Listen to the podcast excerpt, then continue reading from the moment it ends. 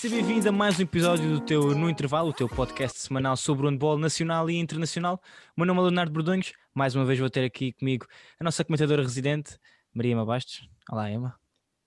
Olá, Leonardo, e olá a todos que nos estão a ouvir e que nos têm acompanhado. Agradecer desde já todo o apoio que nos têm dado. E aqui estamos nós para mais um episódio no Intervalo. Exato, agradecer também a todos os que estiveram presentes quando fizemos o episódio no intervalo na Twitch. Eh, esta semana volta a ser um bocadinho diferente, mas em princípio vamos, vamos voltar à Twitch, as coisas correram bem e também deixamos aqui desde já o nosso. Quer dizer, as coisas correram bem mais ou menos. Tivemos ali aquele soluço no início, mas depois,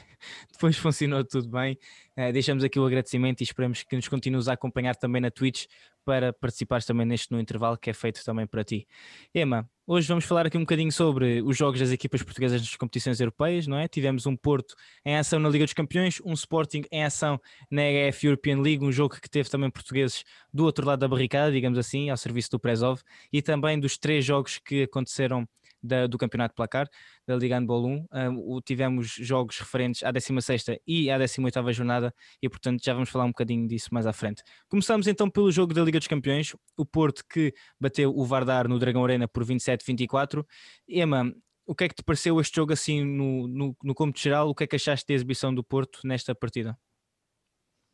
Primeiro, o, acho que é o mais importante, o Porto conseguiu levar de vencido o Vardar, que, que é um histórico do handball português, nós sabemos disso, já ganhou duas vezes a Liga dos Campeões e, e, é sempre um adversário muito complicado, quer seja em casa ou fora, ainda para mais agora o Porto não tem, tal como os outros clubes, quase todos do mundo neste momento não têm público,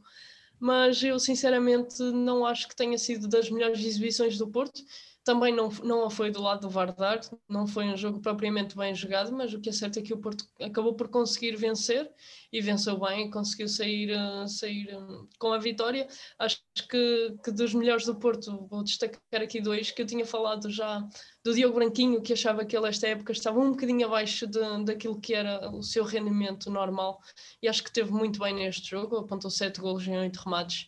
e foi muito eficaz. E voltámos a ver um Porto a jogar uh, com, com as saídas rápidas e também o Daimar Salino, acho que fez um excelente jogo, apesar de fisicamente nós todos sabemos que ele não está no seu melhor e dificilmente vai voltar a estar como já esteve, mas fez um, um bom jogo. E se calhar referir também a utilização do 7 para 6 do Porto, que voltou a aparecer, e acho que nesse momento em que o Porto usou o 7 para 6, realmente o parcial foi positivo,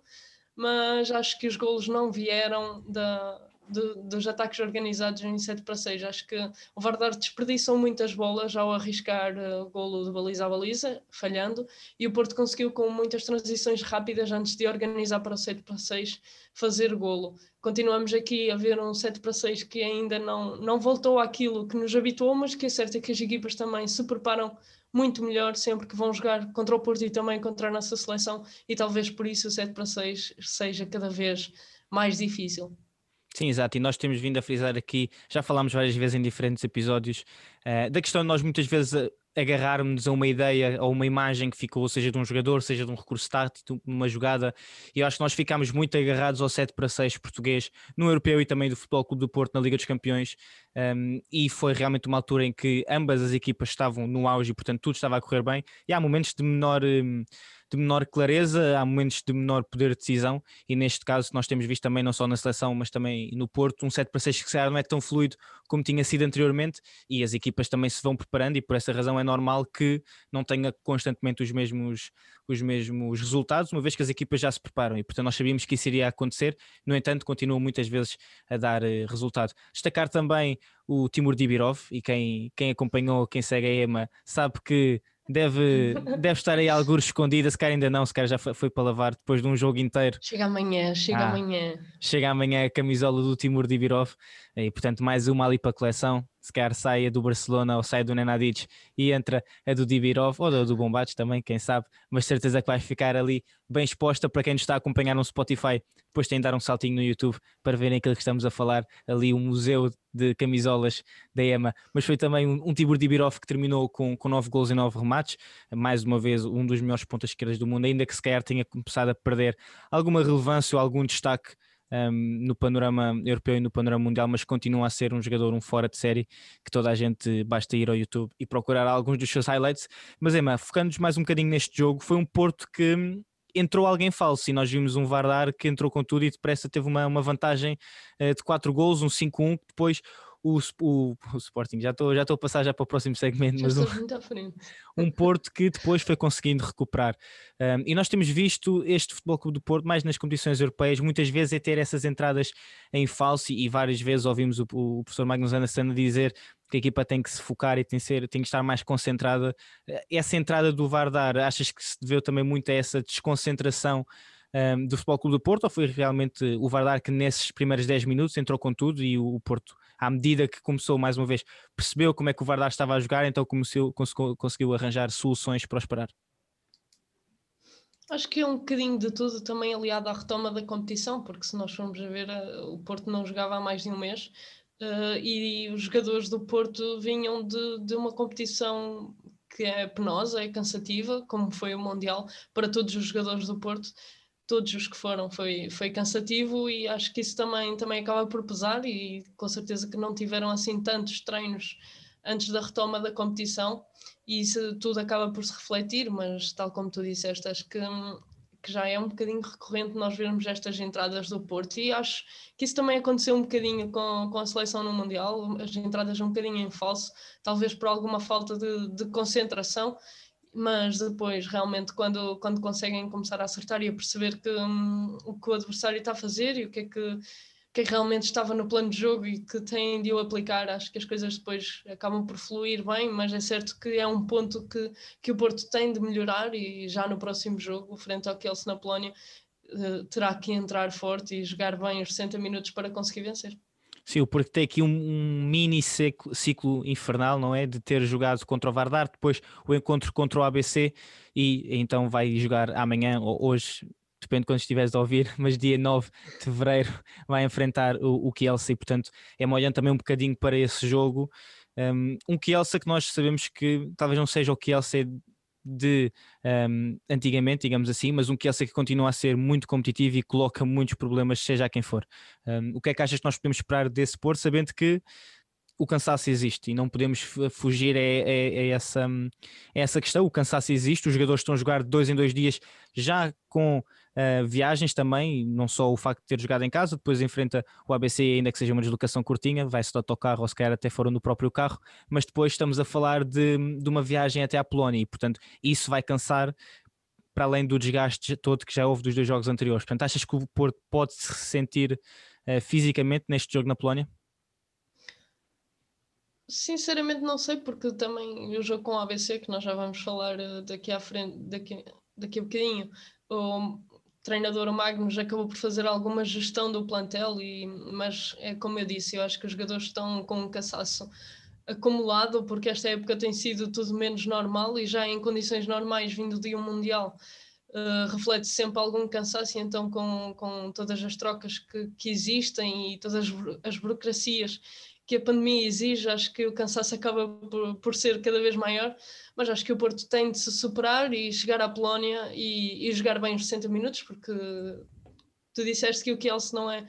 não, não está mais forte como, como já esteve, mas o que é certo é que é uma das melhores equipas do mundo e, e vai ser muito complicado para o Porto bater a, a, a equipa do, dos dois Shvaevs, dos três dos Shvaevs, que, que por si só já diz muito, mas será um jogo complicado, mas obviamente que o Porto tem hipótese de, de vencer se entrar bem, se conseguir aplicar bem a sua tática e o seu jogo, eu acho que,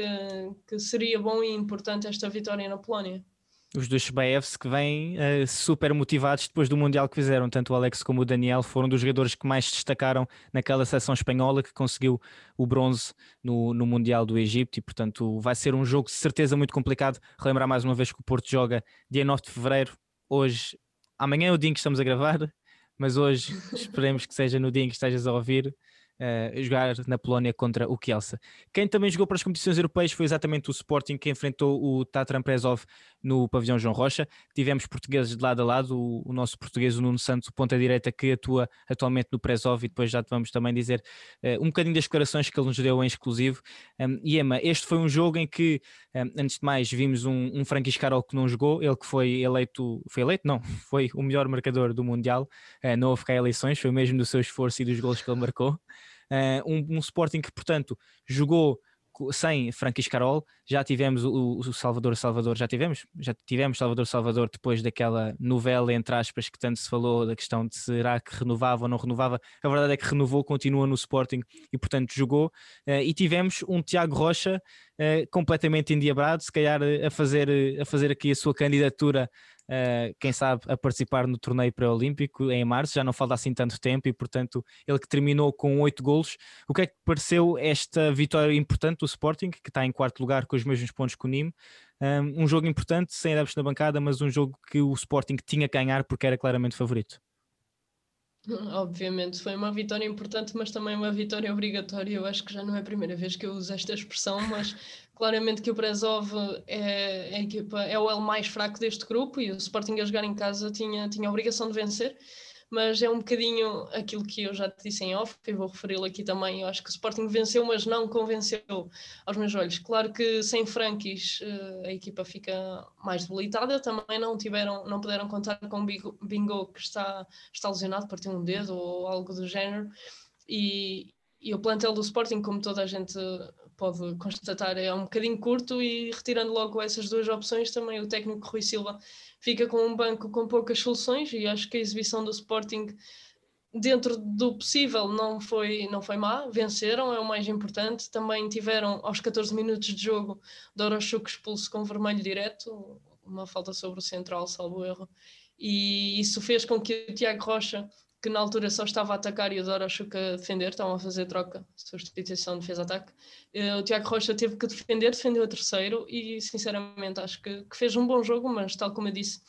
o Prezov também não tem muitas soluções de primeira linha. O lateral esquerdo do Prezov, que é o melhor marcador da equipa, eh, lesionou-se eh, também no, no, início do jogo e não jogou mais. Isso tirou mais uma opção da primeira linha do Prezov e facilitou um bocadinho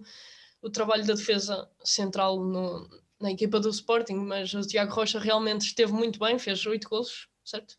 Sim. Sim, oito golos em 10 remates, e, e, exatamente. Teve, teve muito bem mesmo na defesa, a terceiro, que ele nem costuma defender, eh, fez, fez o seu trabalho e o que importa é que o, que o Sporting venceu. Do outro lado, como tu disseste, tivemos o Nuno Santos, que, que é um português pelo qual eu tenho muito carinho. Ele jogou no Sporting da Horta antes de, de ingressar para, para o Prezov e eu acho que é um dos atletas que, se tu que nos estás a ouvir e não conheces, acho que deviam seguir porque ele tem uma mentalidade muito lutadora, é muito, muito sonhador, mas eh, ambicioso, mas trabalha realmente naquilo que quer e quando as coisas correm menos bem, ele também tem noção disso e, e foca-se novamente para voltar a trabalhar. E eu acho mesmo que ele pode ser uma inspiração para muitos jovens e, pronto, basicamente dar os parabéns ao Nuno pelo trabalho que ele tem feito. Realmente este jogo com o Sporting ele ficou um bocadinho triste no seu regresso a Portugal não ter feito uma excelente exibição, mas uh, o que é certo é que também não teve muitas oportunidades. Ele no último jogo do campeonato da CA League, acho que não foi do campeonato eslovaco, uh, fez 11 gols em 11 remates e esse, esse tem sido o espelho de, das exibições do Nuno e não este jogo com o Sporting em que ele não teve assim tão bem, mas no próximo espero que, que, esteja melhor, mas que o Sporting vença porque nós estamos aqui para apoiar as equipas portuguesas. Exatamente, o Nuno, que tal como a Emma já disse, eh, teve uma, uma grande exibição no, no jogo para o campeonato, para a Serra League, antes deste, deste embate europeu, e nós falámos um bocadinho com ele um, eh, depois deste jogo, perguntámos então o que é que se tinha passado, na opinião dele, o que é que tinha corrido mal uh, para o Prezov não ser capaz de, de sair com a vitória, e ele que disse que porque achava que a equipa não se tinha portado mal, tinha, tinha feito um jogo interessante, só que devido a falhas técnicas no ataque e a desconcentração defensiva, depois o Sporting acabou por se conseguir distanciar no marcador e conseguiu a vitória. Foi um jogo em que se apresentaram com um plantel mais curto e eu aqui estou a olhar para, para a Cabla, estou a olhar para aquilo que o, que o Nuno nos disse. Um, foi um jogo onde se apresentaram com um plantel mais curto, com poucas opções e que a vitória só seria possível se fossem disciplinados, defensivamente coesos para aproveitar o ataque rápido e muito cerebrais em alturas cruciais do jogo jogo que, uh, apesar de tudo isto, uh, o Sporting acaba por ser um justo vencedor uh, no jogo de ontem, portanto, no jogo de ontem, de quando foi, no domingo. deixamos já aqui mais uma vez, tal como eu já disse, os parabéns também pela, pela boa época que, que, o próprio Nuno está a fazer, porque tem sido um ano em que ele está a jogar fora e com todas as com todos, todas as, as,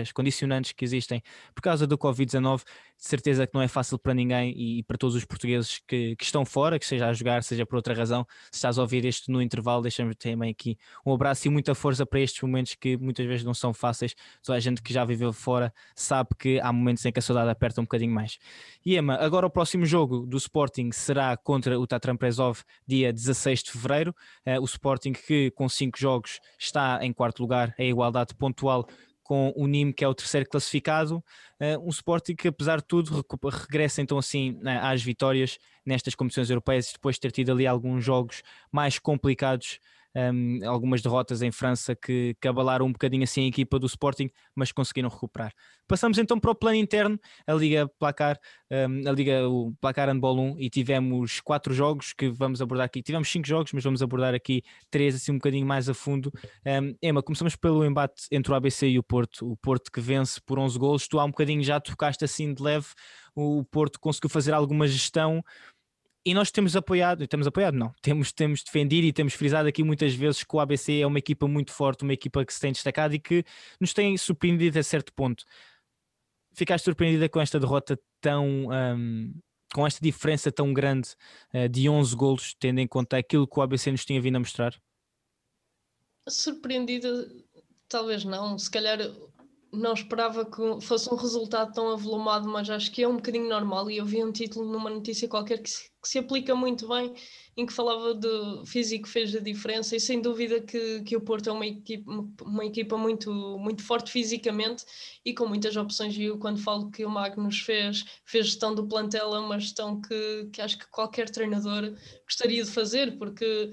Tivemos no jogo com o Vardar, António Areia e Diogo Branquinho a jogar 60 minutos, e no jogo com o ABC, Leonel Fernandes e Miguel Alves a fazer 60 minutos, e Miguel Alves acabou como o melhor marcador no ABC e fez uma excelente exibição, e o Leonel também esteve muito bem. E é esse tipo de gestão que é fácil para um treinador fazer, e tivemos novamente Alfredo Quintana a aparecer com, com excelentes defesas, também fez 60 minutos, uh, tal como o Mitrevski tinha feito 60 minutos com o Vardar,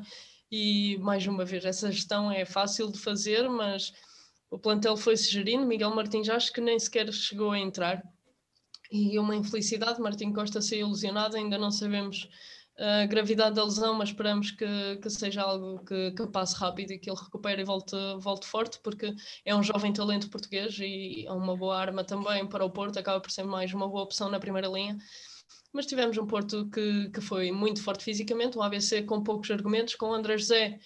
um, a resolver muito do, muito do jogo, mas o ABC não conseguiu entrar uh, muito bem, mas depois Jorge Rito a recorrer, uh, como os, os, comentadores da Bola TV intitularam, a um 4-2, a atacar com, com dois pivôs, o Erekle Archanashvili a começar a central como, como falso central, e depois ainda fazer a entrada a pivô e depois tanto André José de um lado como João Fernandes do outro a tentar fazer dois para dois com os seus pivôs e a conseguirem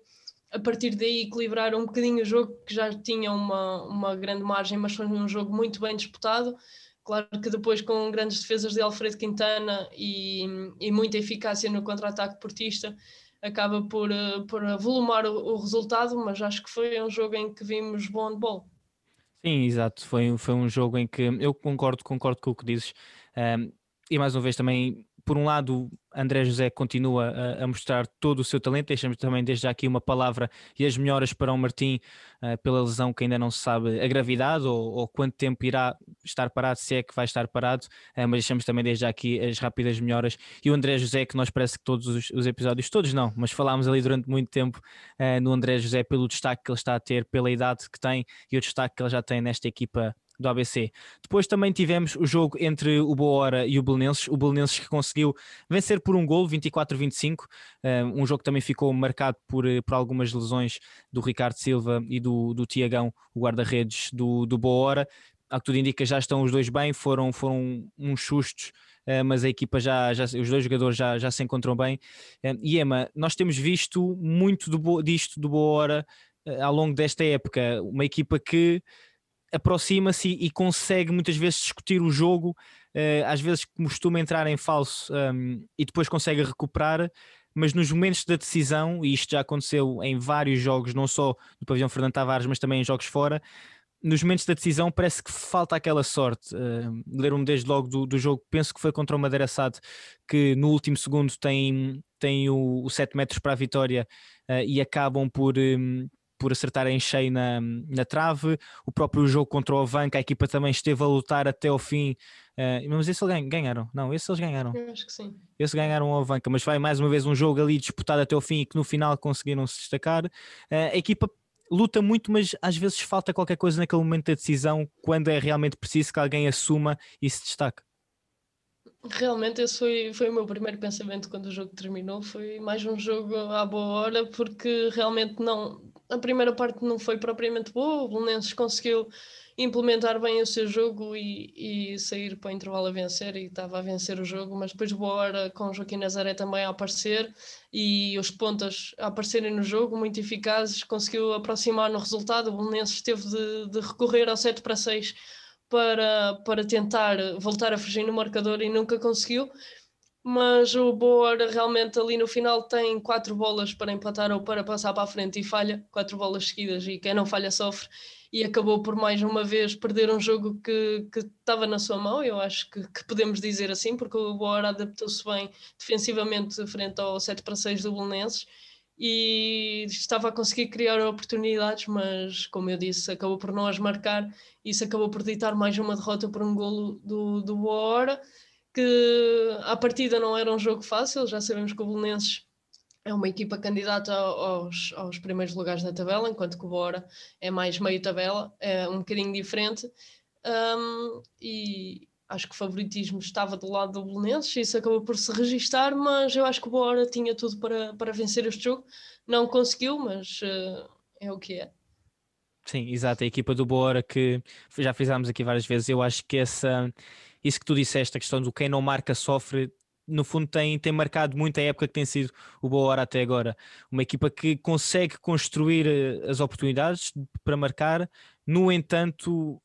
mais uma vez, parece que falta, falta aquele fator X, falta aquele, aquele fator de decisão que no momento chave em que nós mais precisamos de manter a cabeça fria e de conseguir finalizar com calma, parece que muitas vezes falta isso. Um, e mais uma vez, o Belenense entrava para este jogo como favorito, uh, se falámos há pouco no Sporting, que também tinha quase a obrigação de vencer o Prezov, eu diria que neste momento, tendo em conta os objetivos de ambas as equipas, o Belenenses também tinha que vencer este jogo obrigatoriamente para se manter na luta pelo aquele quarto, quinto lugar. Um, e acho que no fundo é uma vitória que o Boa Hora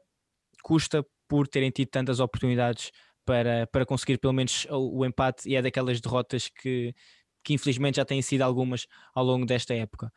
Depois também passamos para o Boa Vista, este um jogo da 18ª jornada, o Boa Vista que perdeu por 5 contra o Águas Santas, Ema, aqui mais uma vitória do Águas Santas, mais uma vez falamos de obrigação, um jogo que um, sabíamos que o Águas Santas tinha que vencer contra a Lanterna Vermelha do campeonato.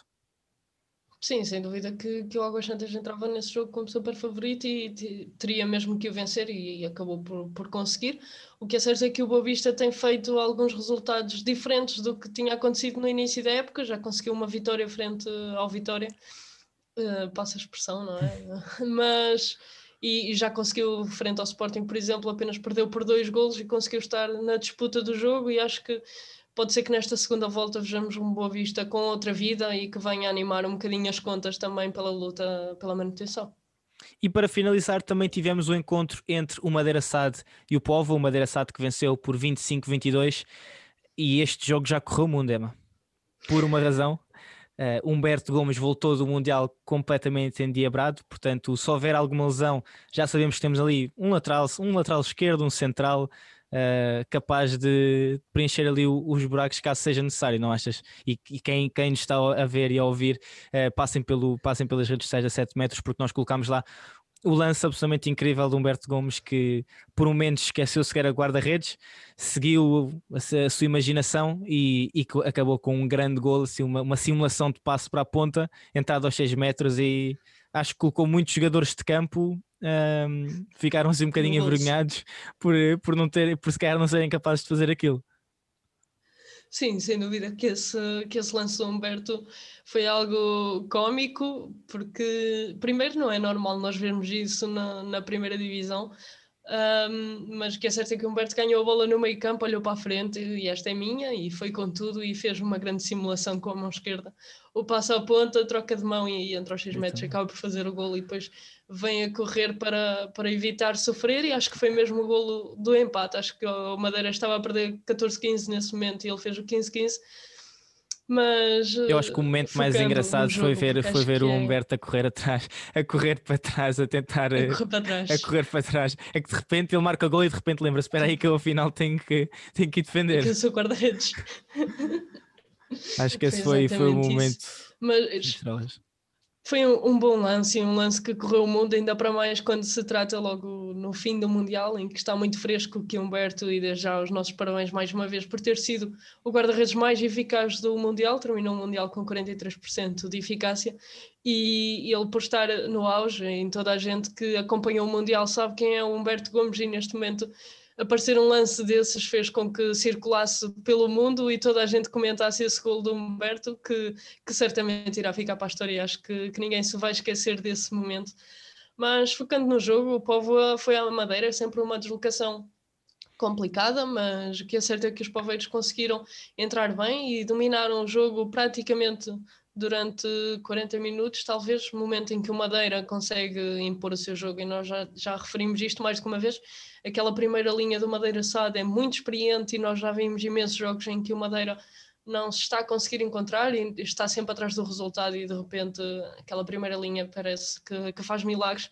e passa, passa o jogo para, para o seu domínio e foi isso que aconteceu frente ao povo, o povo que tinha o jogo na mão e deixou-se deixou -se comer, digamos assim, pelo Madeira Sade que acabou por, por conseguir vencer nos instantes finais, mas que até aos 5 minutos do fim ainda estava tudo por decidir.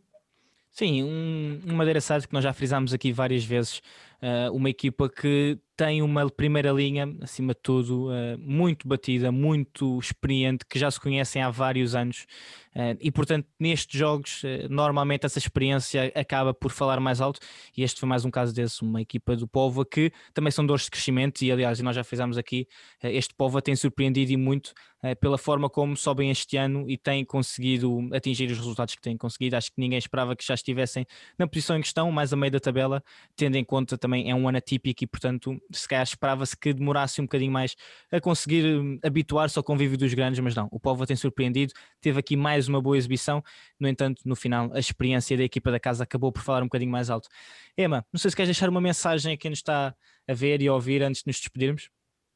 Claro que sim, deixar o agradecimento por nos acompanharem e, e pedir-nos que nos digam o que é que preferem, se gostam de nos ver na Twitch para poderem interagir connosco enquanto nós gravamos o episódio. Se tiverem sugestões para novas rubricas, uh, estão à vontade para o fazer. Nós temos algumas ideias na gaveta, mas também gostamos de saber aquilo que vocês pensam para que, que vamos de encontro ao que vocês mais gostam e mais se querem informar, porque nós temos aqui para, para vos informar e partilhar também um bocadinho da nossa opinião e também gostamos de, de ouvir a vossa, por isso também esta nossa nova vertente na Twitch para que possamos tornar isto cada vez mais nosso. Uh, quando eu digo nosso, é, é nosso set match e nosso dos nossos seguidores, porque é para eles que nós, nós trabalhamos, para vocês. Por isso, deixem-nos mensagem para mim, para o Leonardo, para o Mateus, para a 7 metros, estão à vontade, nós gostamos de vos ouvir e vamos ter sempre isso em conta porque foi isso que nos fez crescer e é isso que nos tem alimentado e nós queremos continuar assim.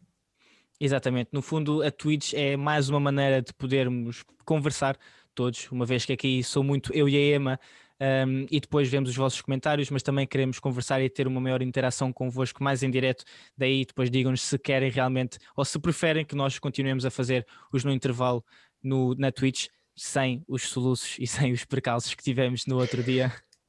Uh, relembrar também mais uma vez que ainda podes comprar uh, o nosso merchandise da 7 metros. Eu hoje estou aqui com a suete, para quem nos está a ouvir não pode, não consegue ver, mas depois passa pelo YouTube. Uh, podes comprar seja a sweatshirt, seja as próprias t-shirts. Vamos ter aí mais uma surpresa e portanto fica atento se queres ficar atualizado com tudo o que se passa no mundo do handball, seja cá em Portugal ou lá fora, então já sabes que tens que nos seguir na 7 metros, seja no site em www.7metros.com.pt ou nas redes sociais, no Twitter, no Facebook, no Instagram, no YouTube, no Spotify, no TikTok, na Twitch. Acho que falta alguma coisa? Está tudo? Qualquer dia perdes-te. Não, está tudo aqui acompanha-nos em todas as plataformas sociais. Se entretanto aparecer mais alguma, então manda-nos uma mensagem que nós também queríamos conta lá para nos poder seguir.